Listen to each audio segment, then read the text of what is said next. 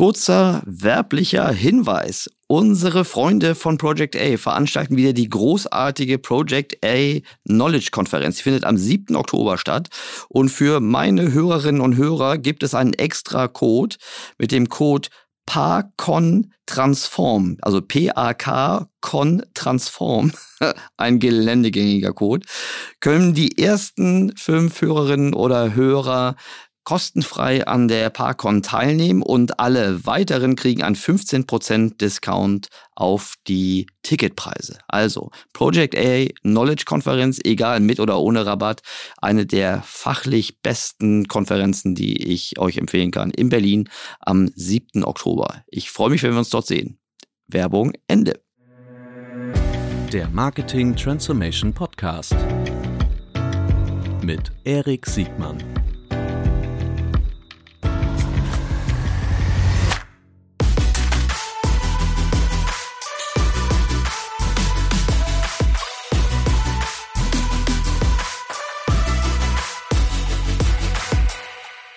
Herzlich willkommen zu einer neuen Folge des Marketing Transformation Podcast. Heute reden wir über ein tolles Thema. Wir reden über Sport, über Sportmarketing. Herzlich willkommen, Robert von Jung von Matt Sports. Moin, Robert. Moin, grüße dich. Ich freue mich sehr, dass du, dass du dabei bist. Es ist ein Thema, was aus meiner Sicht noch äh, wahnsinnig viel A, Aufklärung, Erklärung braucht und was in Zukunft uns noch viel, viel mehr beschäftigen wird. Deshalb freue ich mich sehr, dass du dir heute die Zeit genommen hast. Ähm, Ihr wart auch jetzt gerade in der Presse, jetzt gerade in dieser Woche. Ähm, ihr Jungformat ist ja praktisch jedem äh, bekannt als äh, Kreativagentur, als, als, als Dach, als Haus für diverse, auch spezialisierte Kreativagenturen. Und ihr habt unter anderem äh, am Anfang dieser Woche bekannt gegeben, dass ihr jetzt sogar auch in die Vereinigten Staaten von Amerika mit eurer Jungformatsport gegangen wird. Darüber werden wir vermutlich am Ende drüber sprechen. Ähm, Lieber Robert, bevor wir jetzt richtig inhaltlich einsteigen, sag uns doch noch mal kurz ein, zwei Sätze zu dir bitte.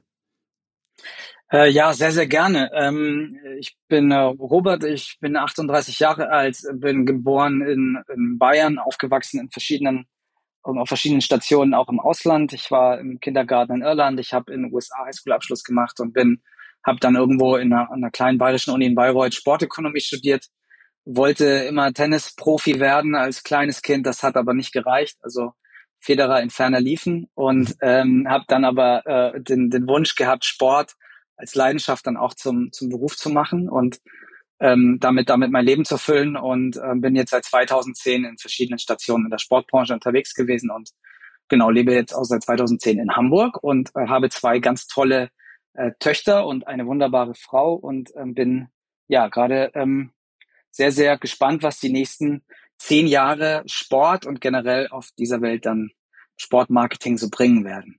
Sehr gut. Sag uns doch nochmal vielleicht auch ein, zwei Sätze zu Jungfernmatt Sports. Also für wen arbeitet ihr? Was ist eure Positionierung? Und dann reden wir über den, über den Markt äh, und wie sich dieser Markt entwickelt hat und entwickelt wird.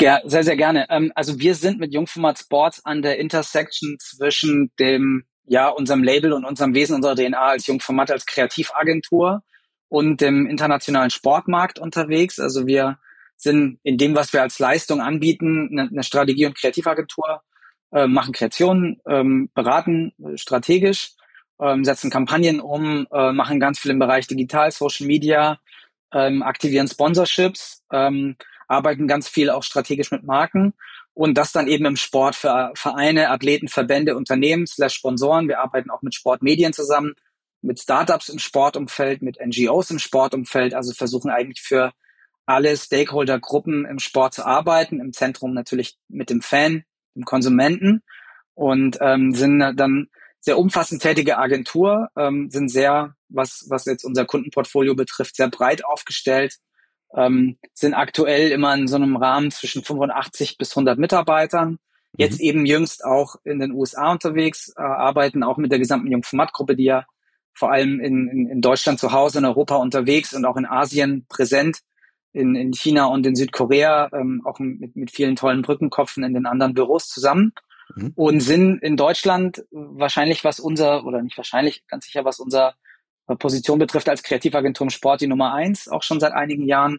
In Europa auch die meist ausgezeichnete Agentur, ähm, was auch daran liegt, dass es nicht so viele andere Kreativagenturen äh, gibt, die eine Sportspezialisierung haben. Mhm. Dazu später nochmal mehr und sind, mhm. was jetzt die USA betrifft und das Ausland betrifft, würde ich sagen, jetzt ein äh, ambitionierter Challenger, der versucht jetzt auch gerade mit Blick auf die USA und auf den, den nordamerikanischen Sport-Entertainment-Markt jetzt nach und nach für Aufsehen zu sorgen. Super. Ich glaube, um zu verstehen, was die Schönheit und auch die Relevanz dieses, äh, dieses Marktes äh, ausmacht und wo, wo diese Reise vielleicht noch hingehen kann, hilft es vielleicht nochmal so einen Rückblick zu machen, woher diese, diese Disziplin eigentlich kommt und warum es in den letzten Jahrzehnten so deutlich an, an Bedeutung gewonnen hat. Ähm, für mich war, als wir uns kennengelernt haben, habe ich dir äh, offenbart, dass ich diese, diese, die, die Sport-Media-Gattung, also das ist ja Marketing ist ja deutlich mehr als nur die Mediaseite, aber immer so ein mhm. bisschen in so einer Liebhaberei, auf jeden Fall in einer eventuell kreativen, aber oft nicht wirklich nachhaltig rechenbaren Disziplin gesehen hat, wo, wo oft der Eigentümer einer, eines Advertisers äh, die Entscheidung mehr oder weniger final getroffen hat und das nicht immer so ganz rational aussah. Äh, du hast mich dann eines Besseren belehrt, kann man glaube ich sagen. Aber vielleicht kannst du noch mal so diesen, diesen Weg oder diesen Anlauf, den Sportmarketing eigentlich genommen hat, über die Jahrzehnte noch mal kurz so nachskizzieren aus deiner Sicht, bitte. Ja, total gerne. Ähm, also ich glaube, dass ich dich in unserem Gespräch gar nicht äh, eines Besseren belehrt hatte, sondern vielmehr eigentlich das, was du als Vorteil mitgebracht hattest, nämlich Mäzenatentum, ähm, noch bestätigt habe.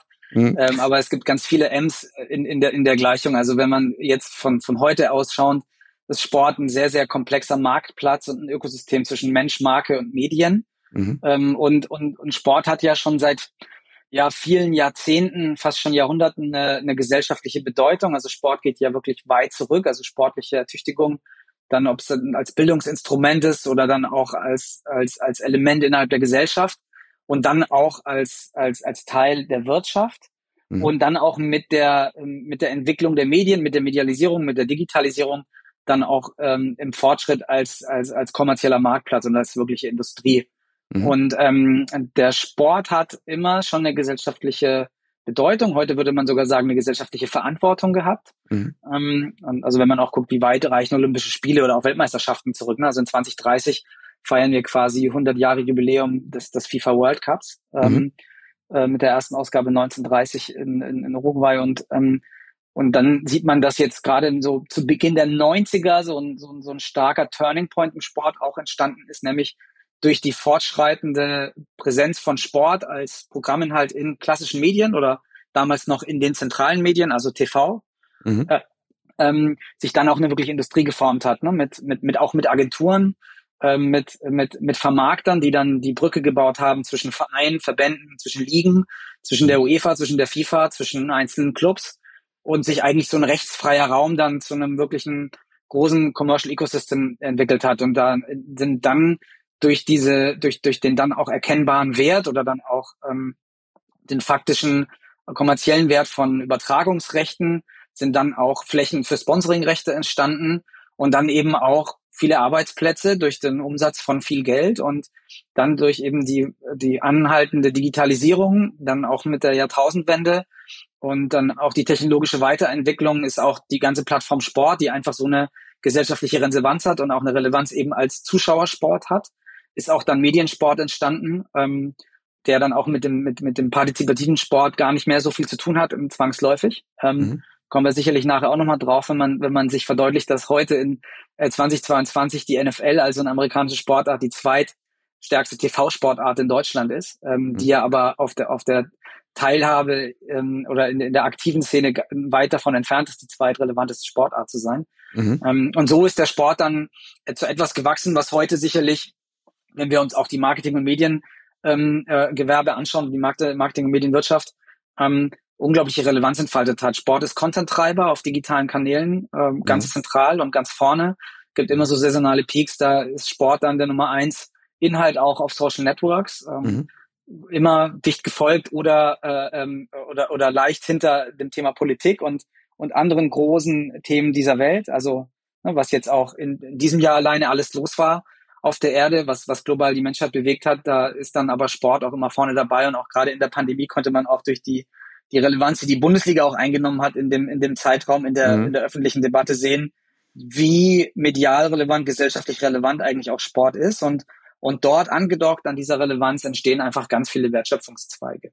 Ja. Kann man, ich hoffe, kann man das die, war nicht zu verschachtelt. Ja. Nee, gar nicht. Kann man, kann man diese Entwicklung irgendwie quantifizieren über, über Budgetwachstum, über, also ähm, ich verstehe, wie unterschiedliche Sportgattungen an Bedeutung gering, aber kann man sagen, wie groß ähm, der, der Anteil von im weitesten Sinne dem Sportmarketing-Zirkus am Gesamtkuchen ist, wie der sich entwickelt hat über die Jahre? Ähm, sehr gute Frage. Ich, ich kann das, also das hängt natürlich ganz stark davon ab, wie weit man zurückblickt. Ne? Also wie viele mhm. Jahrzehnte gucken wir zurück und was ist dann, äh, was ist, was ist dann der Referenzraum? Wenn man mhm. mal so eine ältere Formel, die mir dann im Studium irgendwann mal beigebracht wurde, war ja, dass das Sportmarketing, also das Sponsoring innerhalb eines Marketingmixes irgendwie von Unternehmen fünf bis zehn Prozent annehmen darf, ja. ähm, würde ich sagen, dass äh, je nach Unternehmen ähm, das Potenzial von Sportmarketing im, im, Marketing- und Media-Mix ähm, auch, auch dann jetzt heute in, in vielen Fällen deutlich höher ist. Mhm. Ähm, aber es würde mir jetzt schwerfallen, anhand von einer Sportart dieses Wachstum eben aufzuzeigen. Ich habe neulich in einem, in einem Podcast von Christian Seifert gehört, wie sich die, ähm, die Medienrechte oder der, der Wert der Medienrechte der DFL entwickelt hat in den mhm. letzten, mhm. ähm, in alleine den letzten 10 bis 15 Jahren, in denen er dann auch an der Spitze ähm, des Verbandes war. Und das war, wenn ich nicht mich recht täusche, ein Wachstum von vier bis 500 Prozent. Mhm. Ähm, ohne jetzt die genauen Zahlen rezitieren zu können, aber das zeigt schon, dass die, das Wachstum von Sport auch gerade international, auch gerade von einer Sportliga wie der Bundesliga enorm ist. Mhm. Ähm, und das natürlich auch immer beeinflusst wird dann auch von dem, von dem aktuellen wirtschaftlichen Umfeld. Also auch in einer Pandemie leidet mhm. dann natürlich auch der Sport oder vielleicht dann auch Sponsoring-Ausgaben generell. Also ist mhm. ja auch nur ein, eine, ein, eine Facette oder ein Output dann der Wirtschaft. Ähm, äh, aber der Sport ist, äh, ist, ist, ist generell gewachsen, ähm, mhm. sowohl als kommerzielle Industrie, aber eben auch als Element innerhalb der Gesellschaft. Ähm, mhm. Vielleicht nicht zwangsläufig im Bildungssektor, aber in jedem Fall auch im Freizeitsektor, ähm, mhm. in der Tourismusbranche ähm, und eben auch im Bereich äh, Gesundheit. Im Gesundheitswesen hat der Sport auch eine stärkere Rolle ähm, entfaltet in den letzten Jahrzehnten. Und deswegen ist das als, als Plattform selber ähm, über das Thema Medialität hinaus einfach ein unglaublich großer Marktplatz, an dem unglaublich viel Wertschöpfung ja. betrieben wird. Ja, mhm. ja, guter Punkt. Und äh, qualitativ ja auf jeden Fall, das wissen wir ja so spätestens seit wir digital äh, aussteuern und, und, und messen können, dass äh, Sport auf jeden Fall ein sehr, sehr hoher Engagement- und Loyalty-Treiber ist in nahezu allen Gattungen. Das ist ja, also kann man ja in den sozialen Medien immer noch am besten sehen. Ähm, wie, gibt es einen, du sagst ja auch, dieses in der Gesellschaft irgendwie bedeutungsvoller, ja, fällt dir ich frage mich immer so nach diesem Warum, weil dieses Warum hat das so an Bedeutung gewonnen, weil das vermutlich auch ein Indikator ist, ob das wirklich dann so fortgeführt wird oder nicht. Ist das irgendwie in einer Zeit, in der alles mehr predictable ist, alles mehr automatisiert werden kann äh, in unserem Leben, Sport dann immer noch so eine hohe Emotionalität mit einer, so einer zuverlässig, also zuverlässig, unzuverlässig äh, sein kann und auch so einen Event-Charakter hat, ne? also wie die Turniere, die Weltmeister, die Championships, die stattfinden. Aber was ist so für dich so die Erklärung nach dem, nach dem Warum? Warum orientieren wir uns an, als Menschen oder als Gesellschaft immer mehr zum Sport und auch zu Sportlern als Persönlichkeiten? ich würde mal, wenn das jetzt aus so einer Content oder so einer, so einer konsumtiven mhm. Content-Perspektive kommt, also warum konsumieren wir Sport als, als Medieninhalt, mhm. dann ist wahrscheinlich neben ähm, ja so, so Breaking News, also großen weltweiten Ereignissen, ne? also auch mhm. tragischer Natur wie jetzt irgendwie 9/11 oder was jetzt in England mit der mit, mhm. eben mit der Queen jetzt ähm, mhm. vor wenigen Tagen, ist dann eben Live-Sport etwas, was sich nicht so gut oder nicht auf einen On-Demand-Konsum reduzieren lässt. Also ich kann mhm. mir Sport als Highlight-Format dann auch On-Demand angucken, aber mhm. Sport ist eben spannend, weil wir es live gucken. Also ich gucke mir dann vielleicht ein mhm. WM-Finale oder einen Super Bowl dann eben nicht eben im Real Life an, wenn es mir, mhm. wenn ich ein Interesse an einem sportlichen Produkt habe. Mhm. Das ist, das macht, das macht die Faszination aus. Also der Faktor Live, das ist jetzt bei ne, mhm. einer, einer Sitcom oder einer anderen Serie oder, oder einem, einem Kinofilm eben nicht der Fall. Mhm. Oder auch wenn wir jetzt in der Audiowelt unterwegs sind, ne? also Konzerte. unseren mhm. Podcast jetzt heute mhm. oder Konzert, Musik, mhm. die mhm. konsumiere ich dann, wenn, wenn es in mein Leben und in meinen Lebensrhythmus passt. Aber ich würde den, mein Leben oder meine, meine Zeitplanung auch an einem Sportinhalt ausrichten. Also es gibt ja auch sehr, sehr zeitlich ritualisierte Sportinhalte, ne? wie die Sportschau als Format oder den Bundesliga Spieltag um 15.30 Uhr, egal wie zerstückelt er ist, aber das ist eine Zeit, die ist gesetzt. Ähm, oder auch mittlerweile die Anschlusszeit der Champions League, so sehr man sie auch kritisieren mag. Und ich glaube, mhm. dass das etwas ist, was den Sport sehr, sehr stark prägt, dass er eben, dass er eben eine sehr, sehr, eine, eine brutale Nachfrage hat und dann eben auch anhand einer fixen Zeit Nachfrage generiert. Mhm. Ähm, das ist das eine. Das, das andere, also wie, wie, wie konsumieren wir ihn und, und, und was macht, was macht Sport als, als Programminhalt so besonders? Die Frage, warum wir ihn konsumieren, ist ganz vielschichtig. Es gibt natürlich jetzt von Fußballvereinen angefangen in so einem Fanumfeld über Generationen hinweg, dann, dann eine Loyalität von Fans zu sagen, ey, ich gehe ins Stadion, das gehört zu meinem Lebensstil dazu. Da geht es eben auch nicht nur um den Sport, sondern auch um das Thema Zusammengehörigkeit, Zugehörigkeit und auch Community.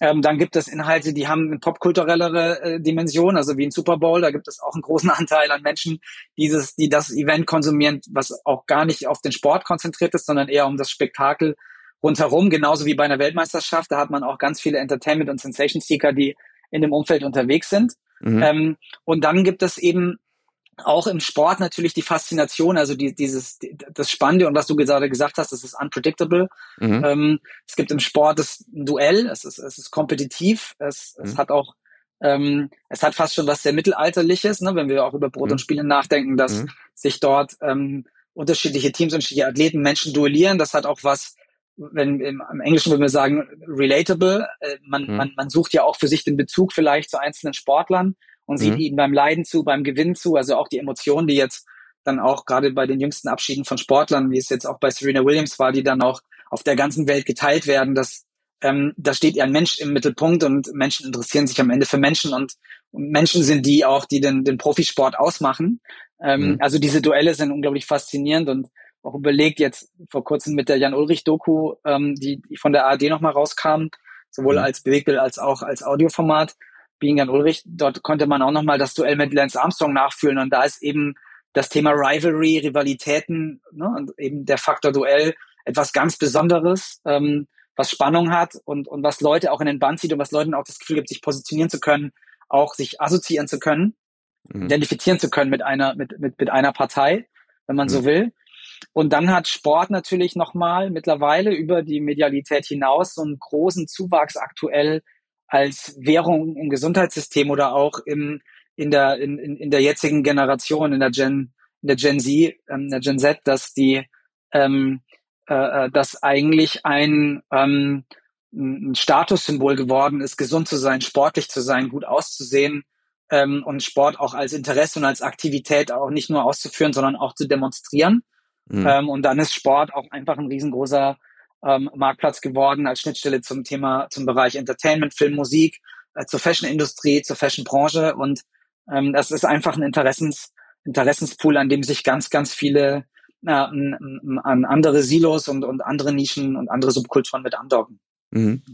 Ja, äh, stimmt. Also leuchtet mich total ein. Es ist ja nicht nur die Helden so aller Serena Williams und Roger Federer, sondern also es gibt ja bis zum, bis zum Sport-Influencer-Bereich runter ähm, ist das etwas, ja, wie du sagst, es ist relatable ähm, und hat eine Vorbildfunktion. Ist natürlich aber auch, äh, ist mir nochmal deutlich geworden bei dem Beispiel Jan Ulrich, ist natürlich auch ein Risiko. Ne? Wenn ich mich als Brand zu sehr mit einer Person ähm, verbinde, riskiere, also ich verstehe die positiven Seiten, aber äh, es riskiert natürlich aber auch, dass wenn diese Person sich nicht äh, so verhält, wie ich das erwarte, ähm, dass meine Brand da auch mit Leidenschaft gezogen werden kann, oder? Ist das die natürliche Kehrseite der Medaille dieser emotionalen Bindung? Ja, absolut. Äh, ich glaube, das ist so ein bisschen, ähm, also natürlich steckt für Marken, also wenn man auf Sponsoring guckt und, und, und, mhm. und die Gattung jetzt Sponsoring im Teil einer, einer Marketingstrategie, wenn man sich im mhm. Sportumfeld äh, als Marke engagiert, ist das dann, wenn man auf Einzelsportler geht, sicherlich auch ein Risiko. Das war damals auch jetzt ähm, gerade bei Sportlern, die in, in, in Dopingfälle auch verwickelt waren, wie zum Beispiel auch zur damaligen Zeit Maria Sharapova. Mhm. Ähm, Jan Ulrich sicherlich auch als ein Beispiel, aber davon gibt es ja zahlreiche zahlreiche mhm. Fälle oder dann in dem Fall auch Team Telekom und ähm, das, das ist für Marken sicherlich ein Risiko, ähm, dass, mhm. dass, dass man den Skandalen oder der Entwicklung von, von, von, von Sportlern dann ähm, äh, zugehörig ist. Aber das gehört dann eben auch dazu. Also mit der Aufmerksamkeit kommt natürlich auch dieser, wie man sagt, mediale Fahrstuhl, dass man ganz nach oben fährt im Falle von einem Weltmeistertitel, einem Tour de France-Titel, einem Wimbledon-Sieg ähm, und, und, und einer sonstigen Auszeichnung versus dann eben auch, auch den Skandalen, die dazu gehören. Tiger Woods auch als großes Beispiel, ne, eine ganz große Markenikone, einer der prominentesten mhm. Sportler äh, der, der, der Sportgeschichte auch, auch Stimmt, aufgrund ja. seiner Langlebigkeit. Ja. Und der dann eben auch durch einen großen Skandal von vielen Sponsoren auch verlassen wurde. Und das mhm. ist generell ein total spannendes Thema, was wir unter dem, unter dem, unter, de, unter dem Bracket irgendwie Brand Safety, äh, was man sich ja. wirklich immer im Detail angucken muss. Mhm. Und das ist natürlich auch ein großes Thema, wenn Marken sich für so neue Umfelder und, und, äh, und, und Plattformen wie E-Sports und Gaming auch interessieren mhm. und, und dort mhm. engagieren. Ähm, weil natürlich auch auf jedem Kanal, das, das ja auch eine Frage ist, bis hin zu, äh, was ist, wenn ich mein, äh, mein Media-Plan äh, an den Server knalle und dann auf einmal mit meinem Logo auf Breitbart irgendwie zu sehen bin. Das, ja, ähm, ich glaube, das, das trifft eben nicht nur den Sport, aber ist dort nat natürlich ähm, extrem sensibel zu beachten. Und gerade, was du richtigerweise sagst, der, der Power of the Athlete ähm, wird mhm. natürlich immer größer. Durch, durch, mhm. durch Social Media sind ähm, Athleten nicht nur eigene Marken geworden, sondern auch eigene mediale Plattformen bis hin zu mhm. eigene Unternehmen. Also mit, mehr Reichweite, mit, ja. mit, teilweise mehr Reichweite als ihr eigener Verein, ne? Ja, genau, mit mehr Reichweite als die Arbeitgeber und vor allem auch mit mehr unternehmerischer vielleicht Substanz und Peripherie. Also man alleine sieht, in wie vielen mhm. Unternehmen LeBron James auch ähm, mhm. investiert ist und, und was es eigentlich mhm. auch heißt, mit so einer Personenmarke äh, zusammenzuarbeiten, sind das eigentlich unternehmerische Universen. Ähm, und ähm, das, das macht den Sport schon sehr, sehr, sehr, sehr spannend. Ne? Ja. Wir haben jetzt, wir haben jetzt schon ganz viele, ganz viele Beispiele aus den Staaten gehört, also mit Ausnahme der Deutschen Telekom, ja, äh, oder Jan Ulrich, äh, mhm. viele, viele US-amerikanische Beispiele. Ähm, ist das, ist das das Mutterland für äh, Sportmarkt? Ist das unangefochtene Mutterland? Mit Abstand vermutlich ja, oder? Nein, das darf man so nicht sagen und so nicht sehen. Also man kann, okay. man kann natürlich jetzt, also wenn, wenn man sich anguckt, welche Dimensionen jetzt wir sehr spannend finden und inspirierend, von mhm. bei denen wir auch glauben, dass wir vom Sportmarketing aus den USA lernen können. Also das fängt mhm. ja irgendwie an mit so romantischen oder alleine schon mit Sportfilmen, die jetzt, also für mich jetzt irgendwie, mhm. die in meiner Jugend dann irgendwie relevant waren, so wie, keine Ahnung, Mighty Ducks, Jerry Maguire, wo man dann mhm. so, also so, so coole Geschichten von Sport als Teil einer Highschool versus Sport als eigentlich tatsächlich kommerzielle Industrie ähm, mhm. oder, oder, oder kommerzielles Umfeld mhm. äh, und, und, und, und Sportmedium dann äh, auch kennenlernt, mhm. ist es eine Kulturfrage. Also wenn wir jetzt Fankultur zum Beispiel angucken, würde ich schon sagen, und jetzt dann schauen wir mal auf die Bundesliga oder auf die größte mhm. Sportart der Welt, nämlich Fußball. Dort mhm. ist USA gerade nicht Vorläufer, sondern hat okay. vielleicht die mhm. Chance, diese, diese Kategorie Fußball auf eine kulturell neue Art und Weise aufzuladen oder zu bereichern. Mhm. Aber mhm. da würden wir eher nach Südamerika, nach Zentraleuropa, nach Deutschland, nach England gucken. Da gucken wir nach Liverpool, da gucken wir nach Dortmund. Mhm. Ähm, wo entsteht oder wo sind die Benchmarks für Fankultur? Ähm, zumindest, mhm. wo werden sie so interpretiert? Mhm, ähm, okay. Und deswegen wäre das zu kurz gesprungen, in den USA jede Benchmark zu suchen. Was mhm. die USA sicherlich können, ist das Thema Entertainment, Education, Empowerment. Das, das ist so eine 3E-Formel, die wir sehr spannend finden. Entertainment mhm. an den Super Bowl denkend, also die Verknüpfung mhm. auch wirklich zu einem Gigantismus, eine, eine, eine, eine Schnittmenge auch zu Musik ähm, mhm. und, und zur Entertainment-Industrie in dem Fall. Also wenn man auch gesehen hat, die Halftime-Show beim letzten Super Bowl in Los Angeles, das, das mhm. war gigantisch. Ich hatte auch das Glück und das Privileg, dort vor Ort zu sein und es war eines der, der coolsten Sportevents, auf denen ich jemals sein durfte und gleichzeitig mhm. gucken, diskutieren wir dann natürlich aufgrund einer unterschiedlichen Kultur beim Super Bowl versus dem DFB-Pokal, warum Helene Fischer eine Halbzeitauftritt bekommt oder jetzt auch zur Saisoneröffnung eine, eine, eine, eine, eine Frau die Nationalhymne singt und sich beim Fan dann eigentlich das Gefühl von Überkommerzialisierung und in Inszenierung breit macht, die das mhm. eigentlich sehr puristisch erleben wollen und selber ähm, mhm. da, da Teil des Erlebnisses sein wollen. Mhm. Ähm, und, und im Bereich eben Education merkt man, dass der Sport auf eine ganz andere Art und Weise im Bildungssystem in den USA verankert ist. Da hat vor allem ESPN, der Fernsehsender, einen unfassbaren Beitrag dazu geleistet, dass aus College-Sport auch eine mhm. wirkliche, also eine wirkliche Industriezweig geworden ist. Ähm, das ist wirklich gigantisch, also stärker als einige Sportligen bei uns. Ne? Der, der zweiten mhm. Reihe ist der gesamte College-Sport eben in den USA komplett mhm. durchvermarktet. Ähm, mhm.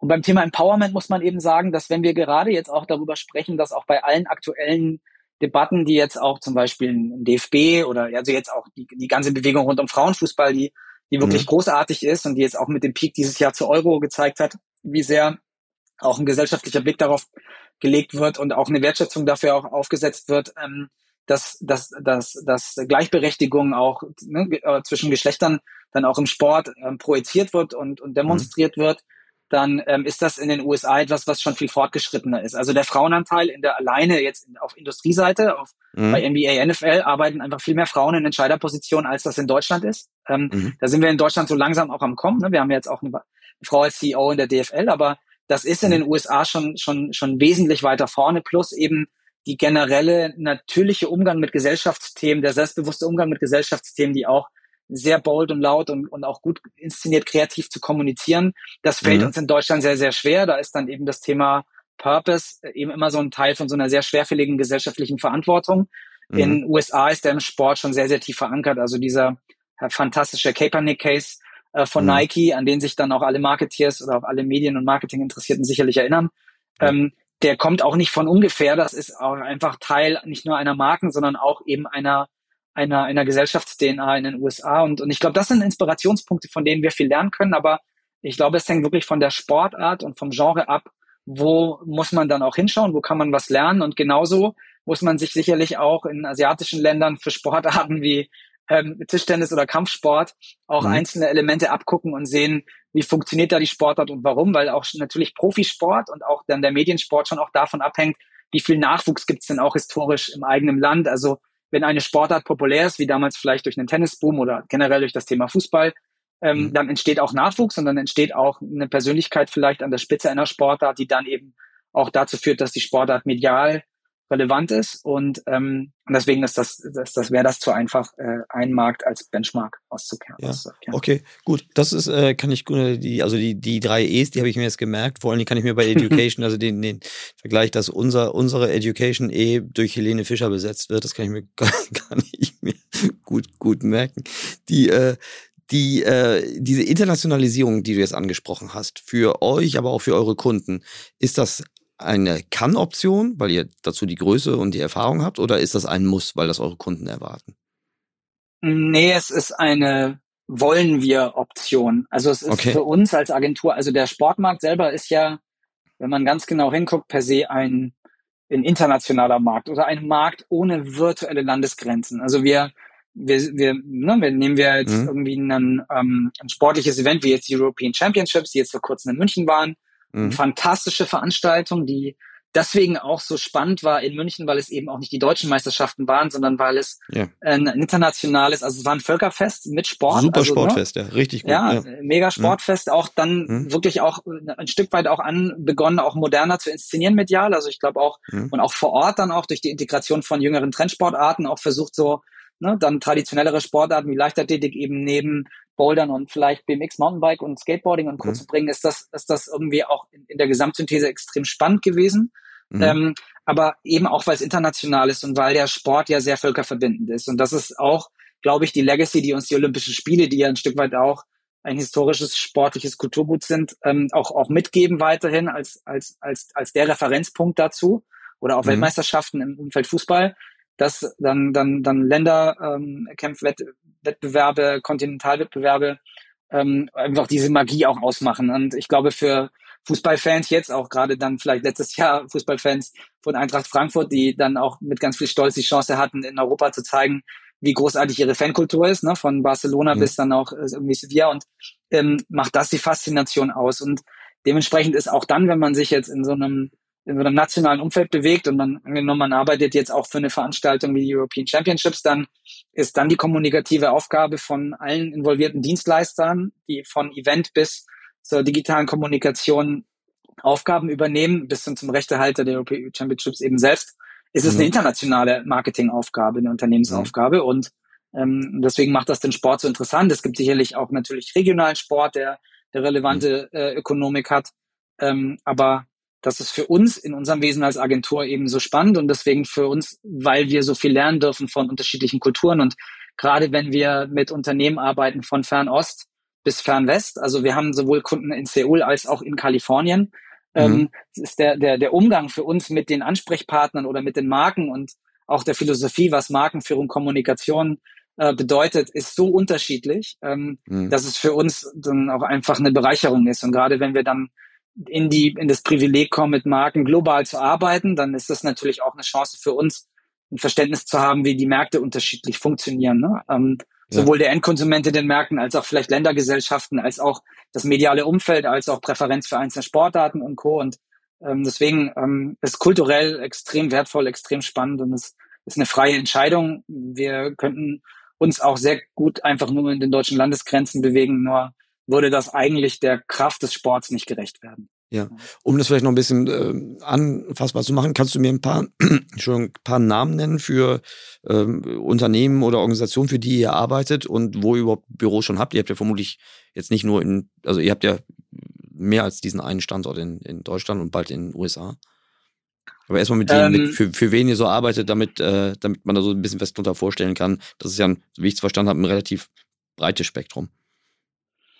Ja, ähm, genau. Also das fängt an bei jetzt ähm, äh, deutschen Unternehmen oder in Deutschland äh, geheadquarterten Unternehmen wie jetzt zum mhm. Beispiel Intersport oder Adidas, für die mhm. wir mhm. dann mhm. auch internationale Kommunikationsaufgaben übernehmen oder im Einzelfall mhm. eine internationale Kampagne, die nicht mhm. nur im deutschen Markt eben stattfindet. Ne? Also, ähm, das ist auch, das gilt auch für das Unternehmen BMW zum Beispiel, für die wir das gesamte E-Sports-Engagement ähm, kommunikativ umsetzen. Das geht dann tatsächlich von E-Sports-Team in Asien bis hin zu einem E-Sports-Team, das dann auch in Los Angeles sitzt, also über Europa, eben Asien und Amerika. Ähm, mhm. Das ist wahrscheinlich eine so der ersten großen globalen Aufgaben gewesen, wo wir wirklich über alle drei Zeitzonen inklusive der eigenen gearbeitet haben ähm, mhm. und zeigt dann auch eben im E-Sports eben noch mal mehr als in anderen Sportarten so diese native Internationalität. Ähm, dann haben wir jetzt für die Marke Hyundai äh, sitzend in, in Seoul, für die äh, Jungformat im großen Stil tätig ist. Und seit vielen Jahren haben wir jetzt seit 2020 angefangen, das Engagement rund um die Weltmeisterschaft äh, zu aktivieren, die jetzt kommende, die sehr, sehr kritisch und zu Recht auch kontrovers diskutierte Weltmeisterschaft. Mhm. Ähm, dann haben wir auch aktuellen Kunden in Kalifornien sitzen, Cliff Bar und Company, für die wir jetzt gerade vor wenigen Wochen unsere erste Kampagne rausgebracht haben. Das ist ein Functional Food Bar, ein Energy Bar, ähm, so ein bisschen das, das, wir, wir formulieren es immer so ein bisschen aufgrund dieser, dieser Nachhaltigkeits-DNA, die das Unternehmen hat, so ein bisschen als Patagonia ihres Genres, ein, eines auch wachsenden Genres. Mhm. Also wir sehen unglaublich viele Protein- und Functional Food Bars mittlerweile auch im Supermarkt, immer mehr im Regal. Dieser, diesen, diesen Riegel gibt's in den USA in jeder Mall. Und mhm. wir haben jetzt eben eine Kampagne gemacht für den amerikanischen Markt oder beziehungsweise für das in den USA sitzende Unternehmen, im englischen und im deutschen Markt, also eine deutsche und eine englische Kampagnenversion. Mhm. Ähm, und das mal als wenige Beispiele und was wir auch seit vielen ja. Jahren schon tun. Seit 2016 arbeiten wir auch schon auf verschiedenen Projekten im digitalen äh, Umfeld oder in, in, in, in, der, in der digitalen Unit der FIFA. Also wir sind auch rund um den World Cup und rund um das Thema FIFA E mit EA Sports ähm, sind wir engagiert und, und last but not least, wir sind auch sagen wir immer so gerne, äh, weil wir das auch ganz romantischerweise ganz toll finden, die globale Lead-Agentur für Sheffield FC, den ältesten Fußballverein der Welt, der in der achten englischen Liga spielt und uns leider nicht mit, ähm, oder Gott sei Dank nicht mit Geld bezahlt, sondern mit ganz viel Stolz. Und das ist ein englischer Club und den versuchen wir weltweit bekannt zu machen. Ne? Schön, nicht mit Geld, mit mit Liebe werdet ihr bezahlt. Ja, das ist schön. Die, äh, du hast es ja schon mehrfach, also schon gerade eben angesprochen, ähm, die bevorstehende Weltmeisterschaft in, in Katar. Die, mhm. die, ich, ich fand auch gerade bei dem Beispiel, ähm, bei dem Nike-Beispiel, wo, wo nochmal deutlich wurde, ähm, wie durch eine Kampagne, die ja damals, ich glaube im Zusammenhang mit Black Lives Matters war, ähm, über die über den ganzen Globus über über über Verantwortung, über Haltung von Marken im Sport äh, gesprochen wurde. Und ich fand das ich fand das ja super vorbildlich. Ich komme nicht drumherum, wenn ich über diese Fußball-Weltmeisterschaft nachdenke, oder jetzt irgendwie war auch gerade in der Presse, dass der FC Bayern wieder ähm, nach Katar fährt zum, zum Trainingslager. Haben wir es da mit so einem, also haben wir es da so ein bisschen mit so einer Bigotterie zu tun? Oder ist die Branche vielleicht nicht so ganz ehrlich mit sich selbst?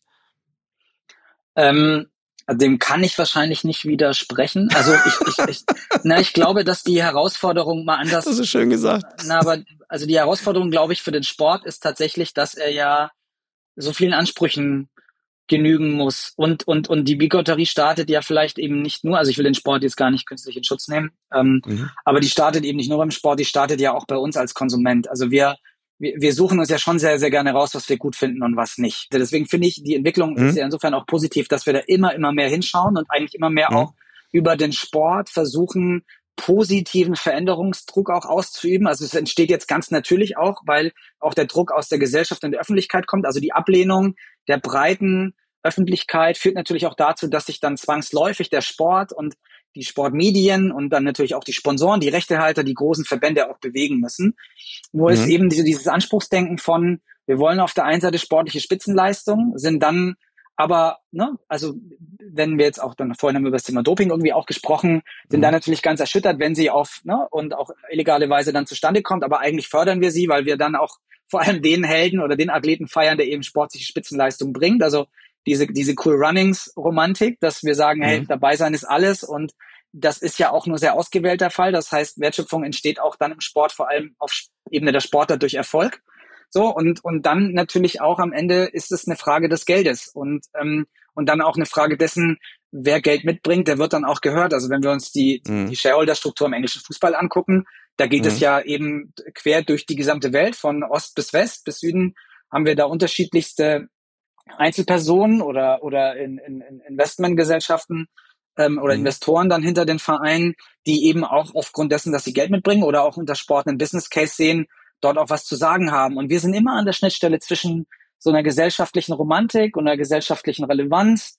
Mhm. Auf, auf der anderen Seite eben auch zu sehen, dass Sport ein Business Case ist. Und das ist ja jetzt auch genauso die gleiche Frage, wenn wir jetzt auf das Thema Frauensport zum Beispiel gucken. Ne? Und auch jüngstes mhm. Beispiel mhm ähm, von, von, von dem jetzt in Berlin gegründeten Fußballclub äh, oder, oder dann auch neu formierten äh, Team hinter dem Frauenteam Victoria Berlin, die dann auch mhm. großartigerweise sagen, wir wollen zeigen, dass Frauenfußball ein Business Case ist. Und ich mhm. glaube, da müssen wir auch immer bei uns selbst als Konsument und als, als, als Medienrezipient auch anfangen ähm, oder, oder auch kritisch mit uns selbst sein, wo gucken wir hin, wo bewerten wir und wo haben wir an den Sport auch einen Anspruch, und werden wir dem auch in unserer Beurteilung immer selbst gerecht. Und, und ich würde dir da insofern ansonsten nicht widersprechen, dass es tatsächlich durchaus bigotte äh, und äh, also bigotte Fälle gibt in der gesamten Sportwelt. Also, also ich bin ja auch gar kein, kein, kein ethischer Richter hier. Ich denke nur aus einer, aus einer Markenperspektive. Ähm, die, ich glaube, dass der FC Bayern München nicht besser spielt, weil er sein Trainingslager in Katar abgehalten. Ich glaube aber, dass das auf der, auf der Ergebnisseite eine Rolle spielt in Katar. Ähm, äh, einen, einen, einen Vertrag abgeschlossen zu haben. Ähm, ich bezweifle, also meine Wahrnehmung wäre jetzt, dass das für die Vorbildrolle der mhm. Marke Bayern München nicht zuträglich ist. Also egal, ob ich den Carbon Footprint dieses Trainingslagers oder die Symbolpolitik, die ich damit unterstütze, äh, in Katar ein Trainingslager abzuhalten, ähm, dass es der Marke Bayern nicht gut tun kann. Siehst du das anders? Ähm, also auch da kein Widerspruch. Ich glaube, dass mhm. die jetzt in der, in der, ähm, in der öffentlichen Wahrnehmung, in der ersten öffentlichen Wahrnehmung, das natürlich auch so ist, dass es jetzt immer wichtiger wird, seine Engagements zu rechtfertigen und sie und, und auch nachweislich zu zeigen, dass sie im Einklang mit den eigentlich proklamierten Markenwerten stehen. Also ne, genau. gerade ein mhm. Fußballverein, der der in der Mitte der Gesellschaft lebt, der der per se sehr sozial engagiert ist, der ganz viele Kinder erreicht, der ganz viel Vorbildfunktion hat, der mhm. eben nicht nur einen genau. kommerziellen genau. Arm hat über Ticketing, Merchandise, Sponsoring, Licensing, sondern der eben auch für ganz viel steht, was Menschen bereichert und inspiriert. Ähm, der mhm. wird dann natürlich auch gemessen genau an diesen Dingen. Das ist, das hat sich jetzt eben in den letzten Jahren richtiger und positiverweise auch so entwickelt, dass es dort ein neues Wertemaß gibt. Und das mhm. wird eben spannend sein, nach vorne gerichtet. Wer bringt dann auch seine Kommunikation und, und, und sein Markenbild auch in Einklang mit dem, was man tut. Und deswegen glaube ich, ist so die Währung generell für Marken. Das gilt auch nicht nur im Übrigen für die, für die Vereine und Verbände, sondern auch für die Sponsoren beweisen statt behaupten. Also wir müssen immer mehr, wenn Marken sich engagieren, auch auf Proofpoints achten und der Konsument ist hier auch immer kritischer und intelligenter geworden, ist immer besser informierter geworden, bis hin zu, dass es eigentlich ein sehr investigatives Milieu gerade auf Social Media gibt. Also nicht nur die Twitter-Bubble mit, sondern mhm. es gibt einfach Menschen, die kritisch drauf gucken und sagen so, hey, liebe große Sponsoren der FIFA, der UEFA, des IOC, was macht ihr denn da gerade eigentlich und was tut ihr denn dafür, um nicht nur euch in den positiven Werten, die es mal gab, rund um diese Events zu sonnen und diese abzugreifen für eure Markenkommunikation, sondern tragt ihr mit eurem Budget und eurem Engagement auch etwas dazu bei, dass der Sport nach vorne gerichtet auch eine gesellschaftliche Rolle einnimmt, dass sich der Sport weiterentwickelt, dass er gerecht ist, dass er integrativ ist, inklusiv ist und ähm, und das glaube ich ist das eine positive Entwicklung, die man einfach konstruktiv begleiten muss und bei der man auch mhm. den Sport auch zwingen muss, sich in diese Richtung zu verändern, weil nur dann entwickelte halt seine größte Kraft. Und da haben natürlich auch Vereine, die, wie du gerade angesprochen hast, eine unglaubliche Vorbildfunktion. Ich glaube aber mhm.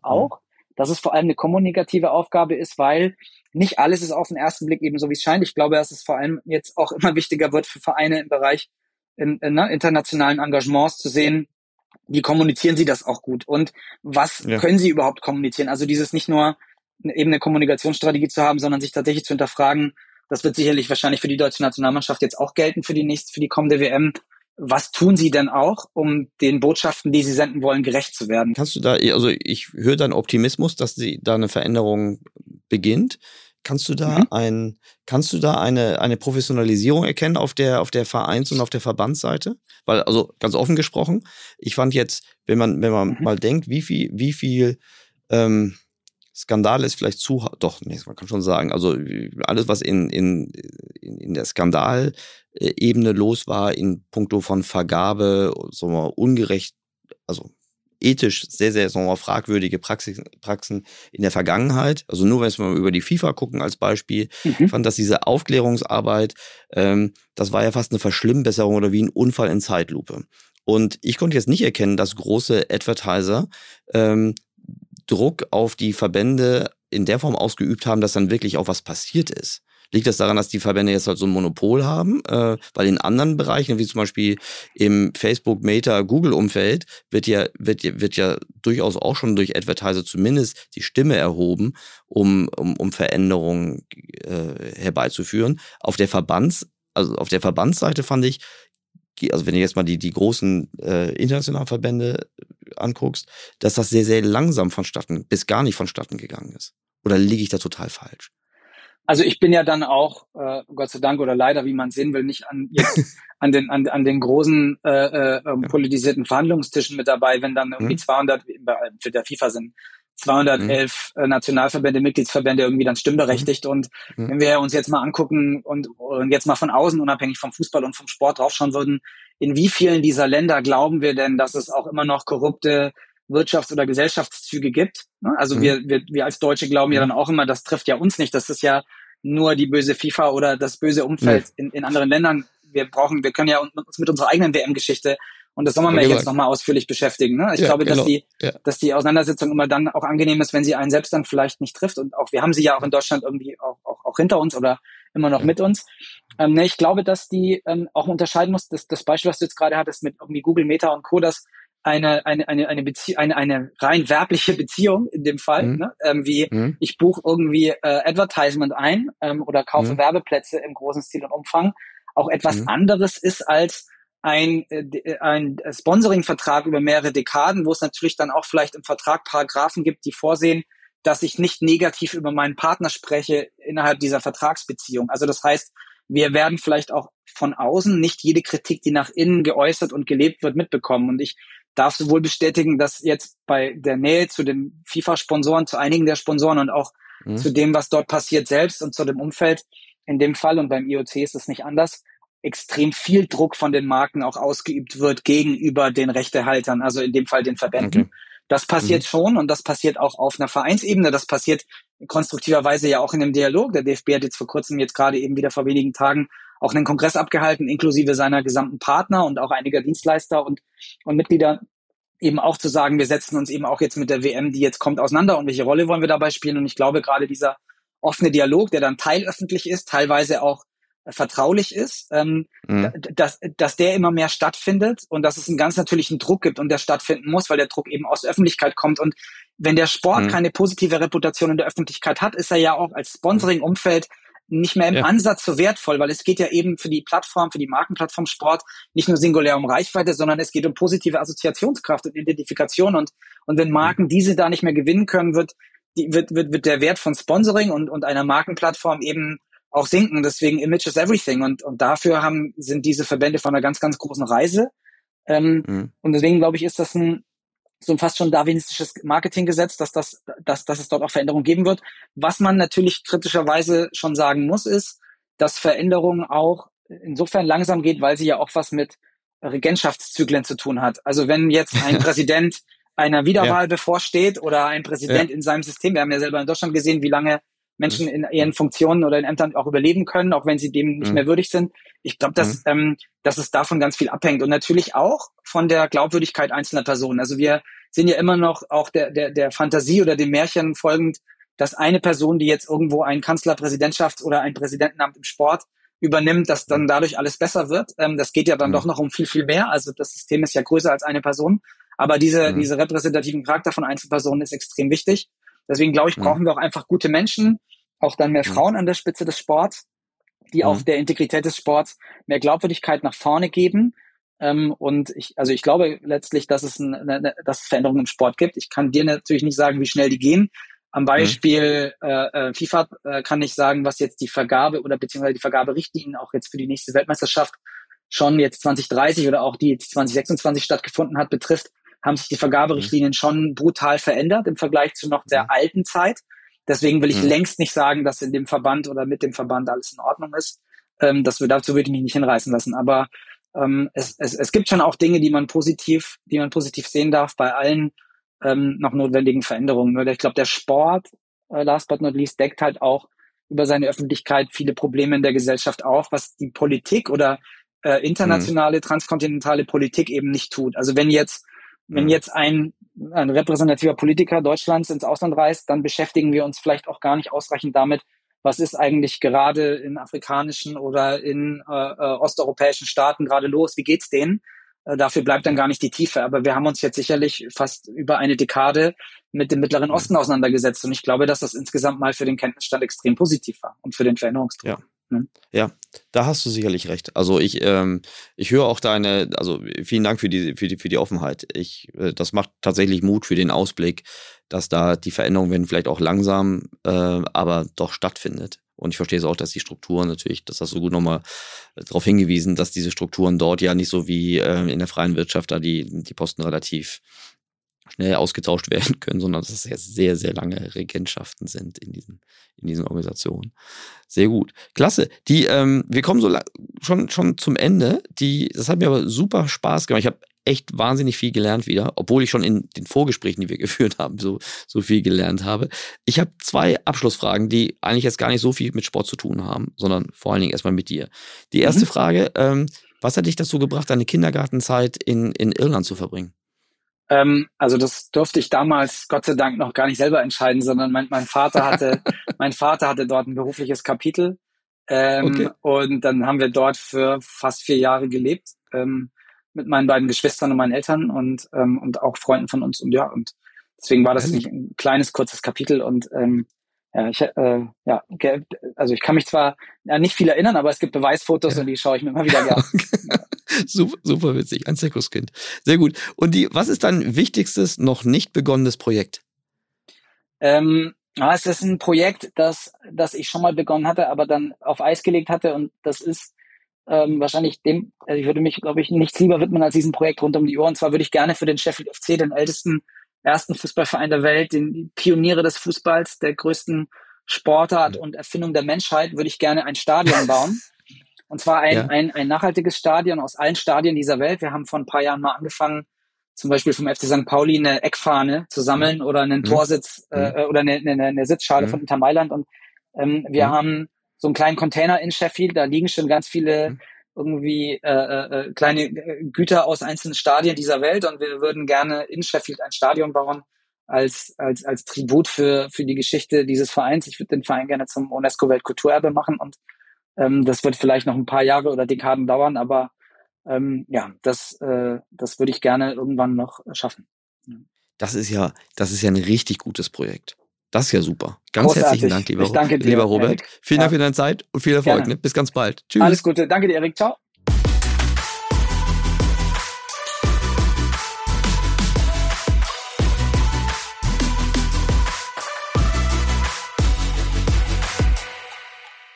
Dieser Podcast wird produziert von Podstars